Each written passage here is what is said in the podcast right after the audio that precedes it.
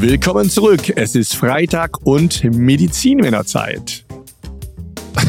ja, sag's ruhig, sag's Ja, ruhig. heute ist Sportmedizinerzeit. Genau, heute ist Freitag, Sportmedizinerzeit. Die Woche ist vorbei, wir haben alle fleißig gearbeitet und jetzt haben wir uns sicherlich vorgenommen, am Wochenende ein bisschen was für uns zu tun, ein bisschen Sport zu machen. Das ist doch immer so, zumindest bei mir. Bei dir auch, Matthias? Am Wochenende lasse ich es mal so richtig knallen. Und mit knallen meine ich, ich muss meinen Körper mal wieder richtig auf Touren bringen. Ich muss Sport treiben, ich muss meinen Körper stählen, weil die Leute drumherum sagen, ich wäre dick geworden. Also, auf das Thema sind wir gekommen, weil wir eine Zuschrift bekommen haben von einem, äh, die E-Mail lautet bundeske.scholl. Und er sagt, ich bin letztens beim Sport hingefallen, habe mir mein rechtes Auge verletzt. Wie kann das sein? Ich bin doch sonst sehr sportlich. Deswegen haben wir uns überlegt, okay, lieber Bundesscholl. Punkt. Ähm, wir, wir werden das Thema mal aufnehmen und mal fragen, ist es denn so typisch und häufig und warum äh, braucht man eine Augenklappe, wenn man auf die Schnauze fällt?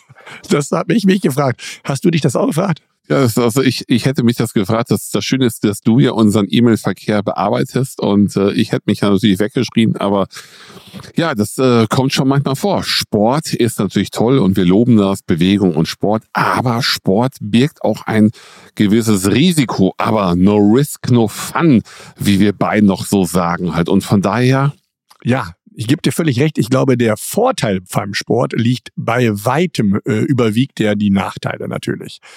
Ähm, warum äh, ist mein Auge kaputt, wenn ich auf die Schnauze falle? Das kann auch ein bisschen damit zu tun haben, dass ich überhaupt keine Reflexe mehr habe oder so schnell falle oder so schnell gelaufen bin, dass ich direkt überhaupt keine Arme. Normalerweise bricht man sich den Arm oder die Hand oder sowas, wenn ich hinfalle. Aber gut, das werden wir nie erfahren.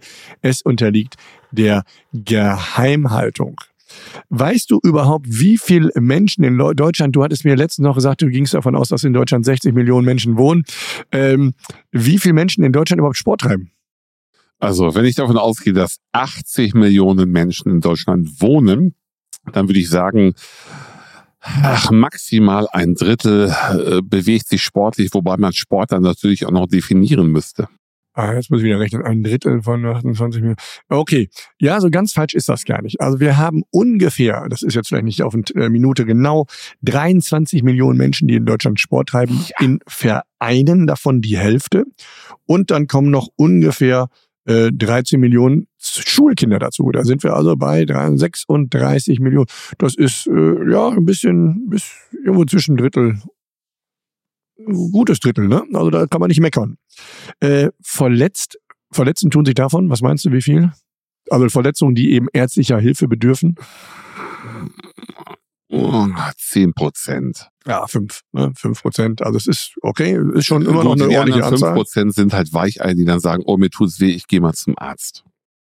Ja, äh, das äh, kann man auch machen natürlich. Also insgesamt äh, weiß man so, um noch mal ein paar Statistiken hier auf den Tisch zu schmeißen. Äh, 2022 haben laut Umfrage angegeben 52 Prozent der Deutschen, dass sie regelmäßig Sport treiben müssen. Obwohl regelmäßig ist natürlich auch mal relativ. Einmal im Monat ist ja auch regelmäßig, wenn ich es immer mache. Ähm, aber okay, drei, knappe 30 oder gute 30 Prozent haben gesagt, sie würden mehr als drei bis vier Stunden pro Woche Sport treiben. Das ist schon ein bisschen, schon ein bisschen sportlicher. Äh, Kannst du mir bitte einmal den Begriff Sport definieren? Oh, wir möchten Definitionen haben. Mr. es- also ich- nein, äh, hallo, ich wollte sagen, du bist der Professor Statistik. Ja, also deswegen die Frage an den Professor Statistik. Und wenn Sie es nicht wissen, einfach mal so, wie würdest du Sport definieren? Also natürlich weiß ich ich darf es dir leider nicht sagen. Ähm, Sport ist also körperliche Bewegung mit Belastung des Herz-Kreislauf-Systems, was über das Normalmaß hinausgeht, so dass ich also auch ein bisschen schnaufe, ein bisschen schwitze. Das ist sportliche Aktivität, häufig in Kombination mit Regeln und äh, einem Ziel. Du kannst natürlich laufen, das ist auch ein Ziel, aber du kannst auch Fußball spielen, um den Ball ins Netz zu kriegen. Das, äh, mit der Definition kann ich leben halt. Das freut mich sehr. Das heißt auch die beziehungsmäßige Miteinanderbewegung kann man als Sport definieren. Ich weiß, worauf du hinaus willst. Schachspielen, ne? Schachspielen. ja, ist richtig. Schachspielen auf der Matratze. Sozusagen on. Matratzensport. Ist auch erlaubt, ist Sport. Ja, es ist äh, interessant. Äh, in der Praxis siehst du es ja auch, wenn äh, wie viel Eltern manchmal ihren Kindern einen Leistungssport äh, andichten. Dann äh, hat man da eine Zwölfjährige und dann sagt die Mutter, die hat früher Leistungssport betrieben. Mit zwölf. Mit zwölf. Dann dachte ich erstmal, wann war früher? Mit zwölf. Und Leistungssport ist eben nicht zweimal die Woche trainieren, auch nicht dreimal die Woche trainieren. Vier, fünfmal die Woche trainieren mit zwei Einheiten am Tag. Dann kommen wir und dann eben auch die Frage, wie hoch ist dieses Training? Wenn ich äh, fünfmal die Woche äh, durch die Gegend äh, jogge, ist das nicht unbedingt Leistungssport, ne? Und das ist immer da, wo ich frage, äh, bei welcher deutschen Meisterschaft hat Ihre Tochter denn teilgenommen oder Ja, ja. Europameisterschaft? Nee, so hoch nicht. Dann wird es auch Ja, nicht genau. unbedingt Leistungssport gewesen sein. Man interpretiert natürlich was gerne in seine Kinder ein, aber das kennst du auch selber. Du hast einen 40-Jährigen da, der vielleicht ein bisschen adipös ist und du fragst, das machen sie sportlich. Also ja, aktuell mache ich nichts, aber in meiner Jugend habe ich Leistungssport gemacht. Okay, davon sieht man nicht mehr viel. Äh, Das ist leider wahr. Und das Schlimme ist, dass äh, der Körper hat leider nur ein negatives Gedächtnis. Er erinnert sich nicht daran, dass du mal ein großer Volleyball-Athlet warst vor äh, 30 Jahren, aber er erinnert sich daran, dass du die letzten acht Wochen überhaupt keinen Sport gemacht hast und nur Chips gefuttert hast. Das äh, vergisst er so schnell nicht. Du, du, du erinnerst Also- mich gerade an meine gute Volleyballkarriere früher Oh. als in der Hast du Schulmannschaft. Sport getrieben? Ich habe Leistungssport? leistungsmäßig Volleyball gespielt. Das heißt, ich war Spielertrainer und ähm, habe meine Schulmannschaft sehr weit geführt. Und ähm, das äh, sagt mein Körper aber heute, das bringt dir aber nichts mehr, Manke. Ja, früher warst du vielleicht trainiert. Heute, Aber das war dann ja nach der vierten Klasse ging es dann ja auf die weiterführende Schule. Da war dann ja vorbei mit der. Ne? Entschuldigung. Und jetzt bin ich ein wenig betrübt und traurig und mach doch bitte weiter in den Ausführungen. So, mal zu was Interessantem. Ähm, Sportverletzungen haben wir gesagt 5%. Hast du schnell ausgerechnet, wie viel sind es pro Jahr? Fünf Prozent von den 36 Millionen, die Sport treiben. Ja. Ja, 5%, 36, äh, 3,6, Durch zwei, ähm, 1,75 Millionen Sportverletzte. knapp zwei Millionen. Sehr gut, sehr gut. Das ging sehr fix bei dir. Ja, man Ähm, habe ich mit vier Minus abgeschlossen. Ehrlich? Ja. Also das ist ja ganz schön. Ähm, ja, sie, zwei Millionen, die zum Arzt müssen. Und davon sehen wir nicht unbedingt äh, das Gros, aber viele sind natürlich glücklicherweise nicht schwer verletzt. Aber man hat sogar 1 zu 100.000 Todesfälle Nein. bei sportlicher Aktivität. Ne, das ist aber dann, Sagt deine Statistik, Ja, was denn das für Todesfälle sind dann? ja, das sind dann eben, äh, also die enden mit dem Tod natürlich. Äh, Ah, ja. Und äh, das ist ähm, im selten Volleyball. Äh, das, darunter laufen natürlich auch die Leute, die einen Herzinfarkt bekommen, was wir letztes Mal auch gesehen haben bei der WM. Äh, sowas funktioniert auch bei äh, oder passiert eben auch bei Leistungssportlern. Aber dabei haben wir auch eben Rennsport. Dabei haben wir äh, auch, was unter Sport läuft, Segelflugsport, also äh, Flugsport mit äh, Fallschirmspringen und natürlich eben Mountainbike und solche Geschichten. Zum Glück selten, aber auch da passiert sowas natürlich. Und das sind natürlich äh, ja, klassische Unfälle eben in dem Fall. Genau, also ich glaube, die, die, die höchste Quote liegt letztendlich, wenn du Sportverletzungen mit Todesfolge hast, dann bist du irgendwo im Rennsport, im Flugzeugsport oder hast irgendwelche Herzprobleme. Das ist immer so, wo ich mich dran erinnere. Ich war im Urlaub in Cuxhaven. Guck, äh, das, äh, ich glaube, das war das, war das mit das Eröffnungsspiel bei der bei der Weltmeisterschaft, als als es den Dänen Dänemark, ne? Ja. oder den, Dänemark und der kriegt auf einmal einen Oder Schweden, Herzinfarkt. Eriksen, Eriksen. oder. Eriksen, ja, ich glaube, die hatten rote Trikots an. Ich bin mir aber nicht mehr so sicher. Dann waren's denn. Ja, und dann, und es kann relativ schnell gehen. Ja, das heißt, du bist auch durchtrainiert, aber gut, es ist keine Sportverletzung, sondern es ist irgendwo eine Herzvorschädigung, die dich dann hinführt. Richtige Sportverletzung ist das, was du als Sportmediziner, du bist ja auch Zusatzbezeichnung Sportmediziner, in deiner Praxis behandelst. Genau. Und das sind die klassischen Unfälle und die, da kann man ein bisschen differenzieren. Wir, also ich zumindest sehe hauptsächlich Amateure oder so ein bisschen Semi-Profis, du natürlich in Bochum-Wattenscheid mit dem Olympiastützpunkt, äh, hast natürlich da unter anderem ab und zu wirkliche Profis auch. Ne? Siehst, weißt du, jetzt beim Fußball sieht man ja auch diesen Unterschied zwischen Amateurspielern und Profispielern. Weißt du, wo da der Unterschied hauptsächlich liegt in der Verletzung, die sie haben oder die sie davontragen? Das ist, das ist aber eine sehr heikle Ja, Frage. Frage. Du, du, du spielst natürlich auch meine Vergangenheit an. Ich war ja mal Mannschaftsarzt bei einem, bei deinem Lieblingsverein. Erste Mannschaft, FC Schalke 04. Saison 2015, 16, Übergang zu 17, war ich einer der beiden Mannschaftsärzte in dem Kader. Das heißt, ich habe die goldenen Zeiten noch erlebt. Sané, Goretzka, also alles, was jetzt bei Bayern spielt, hatte ich damals bei Schalke. Und habe mich drum gekümmert. Und vor lauter Lobeshymne habe ich jetzt deine Frage vergessen. Ich stelle sie gerne nochmal. Den Unterschied zwischen äh, Verletzungen bei Profis im Vergleich zu Amateuren. Jetzt zum Beispiel beim Fußball. Ich würde sagen, im Amateurbereich sind die Verletzungen schwerwiegender, wenn sie eintreffen, eintreten. Ja, richtig, genau. Die haben eher mit Frakturen zu tun. Und äh, die Profis, da haben wir eher diese Band, Bänder, Sehnen, Muskelverletzungen. Muskelverletzung, ganz klar. Das ist natürlich dann auch eine, auch eine Trainingssache. Aber das, äh, ich kenne ja beides im Ruhrgebiet, das weißt du auch. Du, du hast ja da Jahrzehnte. Ich, Lebens, halb, ich bin halb Ruhrgebietsblut. Jahrzehnte deines Lebens äh, verbracht halt. Da ist Fußball natürlich die Sportart Nummer eins und äh, es wird sich nichts geschenkt. Und ähm, ich habe einen super Vergleich.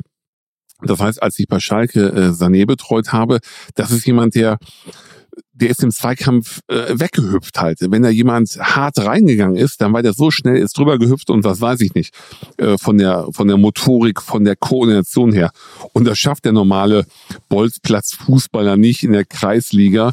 Da geht das Bein durch, äh, der Fuß knickt um und fertig halt. Und da unterscheiden sich. Das sind die, deswegen sind die richtigen Verletzungen schwerwiegender in der Amateurklasse und im Profibereich hast du mehr die Überlastungsschäden dann. Und da haben wir natürlich, und das hatten wir ja auch mal äh, selber ge gelernt und gesehen, äh, Neuroathletik, die haben natürlich auch noch ganz andere Einflüsse in ihren Sport. Die Profis äh, werden also nicht nur äh, im Laufen geschult oder im Umgang mit dem Ball, sondern haben eben auch noch ja, Neuroathletik, ein super spannendes Thema, was wir vielleicht auch mal aufnehmen können hier. Äh, und da kommen natürlich ganz andere Sachen zum Tragen als beim Profi, der äh, beim Amateur, der hauptsächlich damit beschäftigt ist, den Ball gerade auszuschießen und, und vielleicht nochmal ein Tor zu treffen. Genau, das, ist aber, ähm, das unterscheidet sich natürlich auch vom Training äh, absolut. Was macht der Amateurfußballer? Der geht auf den Platz, der spielt halt, der geht vielleicht noch ein bisschen joggen, um die Kondition zu trainieren. Nach dem Spiel gibt's halt Bier.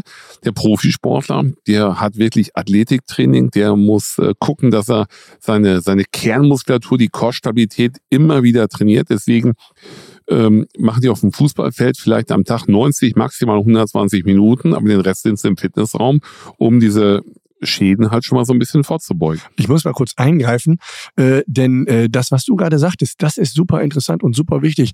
Alkohol nach Sport, ne, das wird ja immer gern genommen und auch ja, jetzt habe ich mir auch mal, jetzt habe ich ja was gemacht, dann habe ich mein Bierchen, habe ich mir verdient. Alkohol als grundsätzlich zelltoxisches ähm, ja, zelltoxischer Stoff ist bei Sport oder nach Sport ganz, ganz schlecht für die Muskulatur, für die, äh, für die gesamte, die gesamte Kondition. Das ist also wirklich ein ganz äh, gefährlicher Faktor und äh, sollte man nach Möglichkeit vermeiden. Insbesondere wenn man meint, man hätte sich danach ein Bierchen verdient. Ist ja nur eins oder zwei. Ist das so? Ist du bringst jetzt gerade mein ganzes sportmedizinisches ja. Wissen durcheinander. Du hast ja, halt. du, aber bei dir kann das ja, weil du trinkst ja nur Bier ohne Sport, dann ist es auch nicht mehr so gefährlich. Dann, dann, ne? dann ist ja gut. Das ja, ist dann, man, ne? manchmal ist das so, man, man kann ja auch mit nach Biergenuss äh, Verletzungen haben, ohne Sport zu treiben. Ja. Das ist ja das, so. das ist ja die andere Geschichte. Das ne? ist so. Aber das dann sagt halt man auch vor. Nachher ist es eine Sportverletzung gewesen. Ja, ist denn schon eine Sportverletzung, wenn ich betrunken zum Sportplatz gehe und umknicke? Das ist ein Wegeunfall, ist natürlich auch eine Sportverletzung. Dann, dann, dann wissen wir, wie ich das zu werten habe. Äh, bisschen weg vom Fußball generell, ähm, auch nochmal so statistisch, wer ist denn am meisten betroffen? Welche Körperregion? Dass ah, mal die Leute eine ganz, Idee haben. Ja, was ganz. haben wir denn da hier? Der Manuel Neuer sagt hier Finger gebrochen, Schulter. Ach, Finger was gebrochen, Schulter, das ist äh, Torwart, Mimi, Mimi, Mimi. Es ist, äh, ich würde sagen, häufigsten Verletzungen sind äh, Kniegelenk und Sprunggelenk. Genau, die untere Extremität ist wirklich am häufigsten. Äh, ist natürlich klar beim Schach eher nicht, aber beim Handball, Fußball, bei all diesen Sportarten mit gegnerischem Einfluss sind eben die untere Extremitäten. Und dann kommen wir nachher eben auch bei den Profis an die muskulären Geschichten, da auch eben Oberschenkelrückseite als Klassiker. Ja, Matthias? Ja, wobei du das dann, da muss man äh, so ein bisschen differenzieren. Das eine ist die Verletzung, das andere ist dann eher der Überlastungsschaden. Also Überlastungsschäden. Mal bitte. Ja, Überlastungsschäden halt, wenn ich immer wieder halt ähm, meinen Körper falsch belaste und der Bewegungsausgleich fehlt, und das kennen wir auch aus äh, dem normalen Leben halt, wenn wir unsere Muskeln, äh, gerade beim Sport ist das so, beim Sport machst du immer Power, Power, Power, du kräftigst, aber da fehlt dir dann manchmal die Flexibilität. Das vergessen ganz viele. Und dadurch erleiden die dann halt auch Schäden. Wenn ihr Muskel zwar stark und kräftig ist, aber nicht flexibel ist, dann bist du anfällig für Verletzungen. Und gerade beim Fußball so ein Ungleichgewicht. Wenn wir tagsüber trifft die Amateurfußballer viel sitzen halt, ja, dann verkürzt die hintere Oberschenkelmuskulatur, Wadenmuskulatur, die ist verkürzt und damit immer ein bisschen angespannt. Und dann geht man auf den Platz. Die vordere Muskulatur ist untrainiert, der ist schlapp, die hintere ist verkürzt, angespannt. Das triggert richtig Sport- und Überlastungsschäden. Und da muss man wirklich gucken. Ja, genau, dieses Ungleichgewicht, das ist das Problem. Und äh, wie du schon sagst, die beiden Muskelgruppen sind eben der Rectus, der vorne am Oberschenkel sitzt und eben diese Hamstringsgruppe, Innenseite Oberschenkel, äh, das ist äh, Rückseite Oberschenkel, das ist eben äh, das, was am häufigsten verletzt wird im muskulären Bereich und eben auch am wenigsten von den Leuten vorher noch warm gemacht wird. Gerade im Amateurbereich wird ja kaum warm gemacht, da dreht man aufs Feld, spielt den Bälle zwei, dreimal hin und her. Und das ist auch so ein Ding, was man auch viel sieht, was bei den Fußballern ja gerne kommt, ist ja die weiche Leiste. Ne? Ist also so ein schwammiger Begriff. Irgendwo findet man nie so recht, was ist es eigentlich? Gibt es überhaupt ein Organ, was da ist, was kaputt ist? Ähm, und das ist eben auch, dass da teilweise eben immer nur die Adduktoren, hören wir immer im Fernsehen, Adduktorenzerrung trainiert werden. Das sind also die Muskeln, die das Bein zur Körpermitte hinziehen. Wie ähm, zum Beispiel, wenn ich ne, mit dem Innenriss schieße, habe ich natürlich ganz klassische Adduktorenbelastung. Aber die Abduktoren, die werden auch ganz wenig trainiert. Und da habe ich dasselbe Problem, dass ich wieder ein Ungleichgewicht habe zwischen den Muskeln. Und genauso wie wir es beim Bizeps und Trizeps haben, zum einen optisch, zum anderen aber auch funktionell, muss immer der Gegenspieler genauso gut trainiert werden. Du hast nämlich jetzt zwei wichtige Sachen gesagt. Also im Profisport geht es darum, Muskel müssen im Gleichgewicht stehen. Und ähm, das ist immer das, was sie auch auf den normalen Patienten übertragen, weil da tut sich nicht viel. Und du musst funktionell denken. Das heißt also, du musst so schon mal denken, dass gar kein Schaden entsteht. Und das ist immer ganz wichtig. Und das ist immer das, was wir unseren Patienten im Alltag auch empfehlen. Also wir ziehen viele Schlüsse aus dem Hochleistungssport, übertragen sie auf den normalen Patienten und geben ihm den Rat, den wir beide im Hochleistungssport äh, über die Jahre erworben haben. Und das ist aber auf der anderen Seite das Problem, dass jeder meint, er wäre ein Hochleistungssportler. Und da kommen wir wieder zu dem, was wir eben sagten, dass eben äh, junge Patienten ankommen und sagen, ja, ja, ich bin ja Leistungssportler und ich muss, und natürlich braucht eben ein 14-jähriger Hobbysportler, muss nicht nach einer Woche wieder auf dem Platz spielen, auch wenn er es gerne machen möchte. Aber das ist natürlich beim Profi eine ganz andere Nummer, weil da auch finanziell ganz was anderes hintersteckt und die auch ein ganz anderes Backup haben. Die haben Tag und Nacht ihren Physiotherapeuten um sich herum schwirren, einen Ernährungsberater, Psychiater und einen Psychologen. Das ist und eine ganz andere Nummer da natürlich. Und da darf man sich nicht vertun, dass man eben immer noch kleiner Amateur ist. Gebe ich, gebe ich dir vollkommen recht. Das Problem ist schon im Jugendfußball, die Eltern sehen, wie viel Geld man im Profifußball holen kann und möchten natürlich, dass ihr kleines Kind, was vielleicht übermäßig talentiert ist, auch in diesen Profizirkus gerät. Und äh, dann hast du die Trainingseinheiten vier, fünf Mal pro Woche, dann noch äh, das Spiel. Das heißt, äh, sechs Tage von sieben Tagen wird der Körper belastet. Und äh, gerade dann, wenn du in der Jugend bist, dein Körper noch nicht ausgewachsen ist, äh, es so langsam brodelt, Muskeln sehen, sich festigen müssen, die kriegen relativ schnell einen Überlastungsschaden. Und dann stehst du als Arzt ja immer vor der Wahl. Was machst du jetzt? Schützt du das Kind? Und das ist unser Ziel letztendlich. Und dann musst du sagen, wie viel Geld verdient der Kind jetzt mit dem Fußball? Nichts. Ja, sag ich dann, tun sie ihrem Kind und seinem Körper auch den Gefallen, dass sie jetzt mal nicht strapazieren und ein bisschen Ruhe gönnen. Und das fällt schwer, das fällt dem betroffenen Kind schwer, weil es immer darauf erpicht ist, äh, du musst die Nummer eins sein, du wirst später Millionär, wenn du Fußball spielst. Und die Eltern sehen das genauso, um die Chance des sozialen Aufstiegs auch hinzukriegen. Aber letztendlich stehen wir Ärzte immer dafür, für die Gesundheit des Patienten und äh, gerade in meiner Praxis ist das oft ein Kampf, wo man sagt, ähm, hoffentlich sind die Eltern vernünftig und erkennen das. Es schafft nur dieses eine Promillbereich in dem Profi-Zirkus. Die können alle super sein, aber du musst zur richtigen Zeit am richtigen Ort sein. Und wenn du es in jungen Jahren übertreibst, hast du einen Überlastungsschaden, der dich dein Leben lang negativ prägen kann. Und eben auch viel Glück haben. Entweder hast du eine gute Physis, einfach gute Gene. Du siehst es ja beim American, ach Quatsch, äh, doch beim American Football. Äh, Tom Brady, äh, wie alt ist er jetzt? 42, 43. Ich glaube, in seiner Karriere nicht eine ernsthafte Verletzung gehabt als Quarterback. Ne? Und andere, da kannst du wirklich ganze Lehrbücher kannst du da reinstecken, weil die alles operiert und, und äh, gebrochen haben, was man sich nur vorstellen kann. Ne? Genau, also ich kenne aus meiner Zeit von den Befunden auch von anderen Mannschaften, also Gelenke, die aussehen wie von einem 85-Jährigen, aber die Leute spielen immer noch Profiliga, vielleicht jetzt auch mittlerweile nicht mehr in Deutschland. Und äh, aber äh, strapazieren ihren Körper. Und das kannst du machen. Du kannst damit noch Geld verdienen. Man muss einfach sagen, irgendwann ist dein Körper im Popöchen. Das heißt, viel Popöchen Profifuß im. Popöchen, ja, im Arsch hört sich nicht so gut an. Nein, nein, da ist doch nicht ein dein. Genau. Und, und letztendlich ja, wie viel, wie viel Ex-Torwart-Profis hast du, die alle mit künstlichen Hüft-Kniegelenken rumlaufen, weil alleine da vom Fallen immer wieder drauf. Das ist so, als wenn du jedes Mal ein Boxer bist und jedes Mal die Schläge ohne Deckung kassierst halt. Da ist dein Gehirn auch irgendwann Matsche.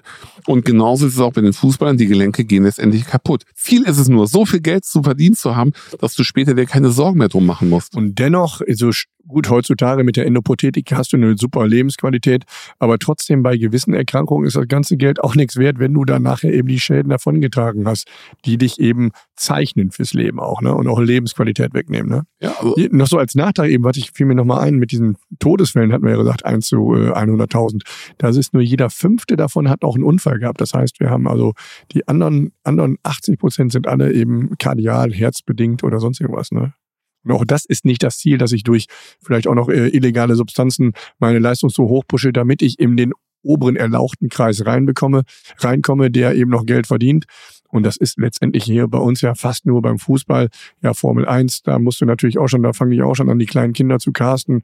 Aber die anderen Sportarten liegen ja doch werden ja doch eher stiefmütterlich behandelt da, ne? Ja, aber das, was du angesprochen hast, ja, verbotene Substanzen zu nehmen. Also ich kenne viele Leute, so wie wir, die Midlife Crisis fängt an und man möchte sich jetzt nochmal beweisen. So Und wie ihr- wir, wen meinst du? Ja, äh, mich halt. Ja, Ja, also, Also ich habe die, ich hab die Krise überstanden und du warst nie da drin. Und aber es gibt dann diese Männer, die sagen, komm, ich möchte jetzt mit, mit 50 möchte ich noch mal einen Marathon laufen. Gibt, gibt ja viele. Und was machen die? Die, die werfen schon prophylaktisch entzündungshemmende Schmerzmedikamente ein. Ja, Ibuprofen, Wirkstoff, Voltaren und, und solche Sachen halt. Damit hast du die Entzündungsreaktion ein bisschen runterzufahren. Aber du trainierst in einen weiteren Schaden hinein. Ja, dein, dein Körper sendet Schmerzsignale und sagt, hallo, hallo, ich bin überlastet. Bitte lauf nur einen Halbmarathon. Und du sagst, nein, die Tablette wirkt. Und dann wundert man sich auf einmal, dass die Gelenke Probleme machen und die Muskulatur halt. völlig Das richtig, ist ja. wissentlich in einen Überlastungsschaden, damit Sportverletzung rein. Und man hat letztendlich damit nichts gewonnen, vielleicht für seinen Kopf, dass man sagt, oh, schau mal hier, ich habe das geschafft, ich bin ein toller Typ. Nein, bist du nicht. Du bist unvernünftig. Das ist Ego. Das ist nur Ego und äh, manchmal wird es eben auch weitergegeben. Sag mal, eine andere Frage fällt mir gerade ein. Ähm, wir hatten jetzt über Sportverletzungen gesprochen. Weißt du denn, was die Behandlung, wie viel Geld die überhaupt in Deutschland verschlingen für sportbedingte Verletzungen? Was schätzt du, wie viel Euro gehen für Sportverletzungen raus, inklusive Operationen und Reha und allem? Ja, das, das, das sind Unmengen. Wenn du sagst, wir haben ja gesagt, wir haben zwei Millionen, die wir, die wir versorgen müssen. Jetzt muss man sich das mal vorstellen. Das wird ja von der Gesellschaft getragen. Ja. Ja, und ähm, einfach mal die einfachste Rechnung, zwei Millionen, wir kriegen für den, wir kriegen pro Patient 20 Euro Versorgung. Ja, also 10 sind wir 20 Millionen, also sind wir mindestens bei 200 Millionen Euro nur für die ärztliche Versorgung. Und das ist das Bagatelltrauma, also die, die kleine Unfallversetzung. Das heißt, ich rechne das einfach hoch und poker jetzt einfach mal eine Milliarde. 1,5 Milliarden ungefähr, ne? 2022 waren das. Und jetzt die Meisterfrage. Wie viel Geld wird dann ausgegeben für ernährungsbedingte Erkrankungen?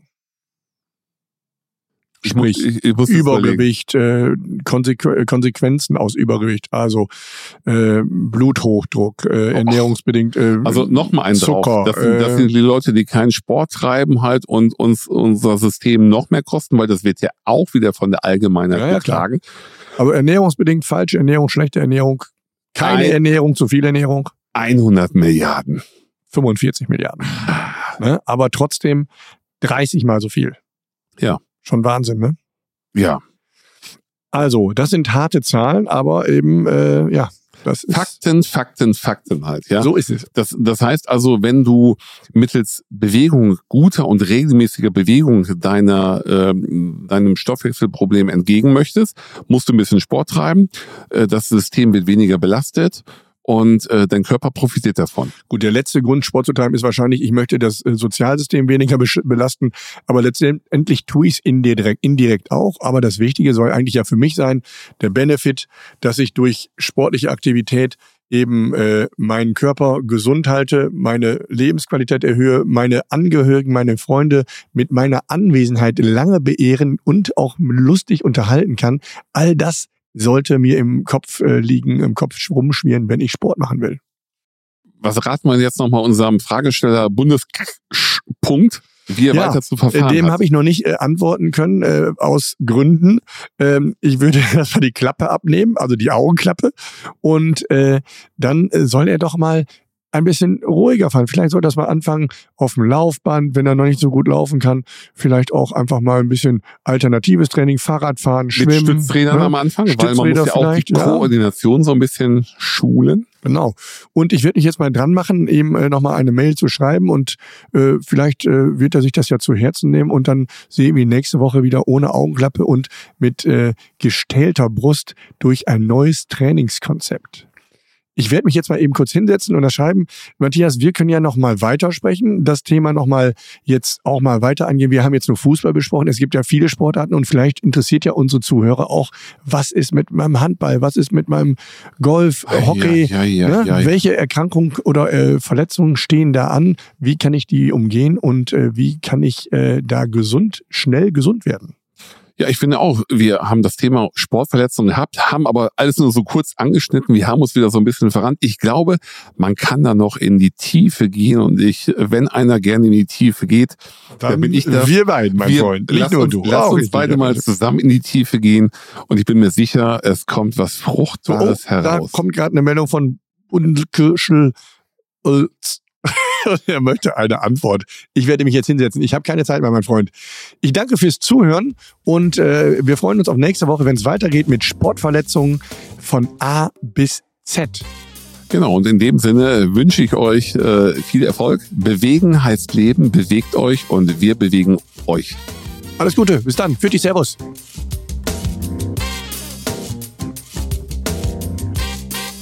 Und wenn euch dieser Podcast gefallen hat, dann abonniert uns bei Spotify, Apple und äh, hinterlasst eine positive Bewertung. Wenn nicht für mich, dann für den Kollegen Patrick. Und Fragen schickt ihr an uns, an all, auf allen Ebenen, auf allen sozialen Netzwerken. Wir freuen uns über euer Feedback.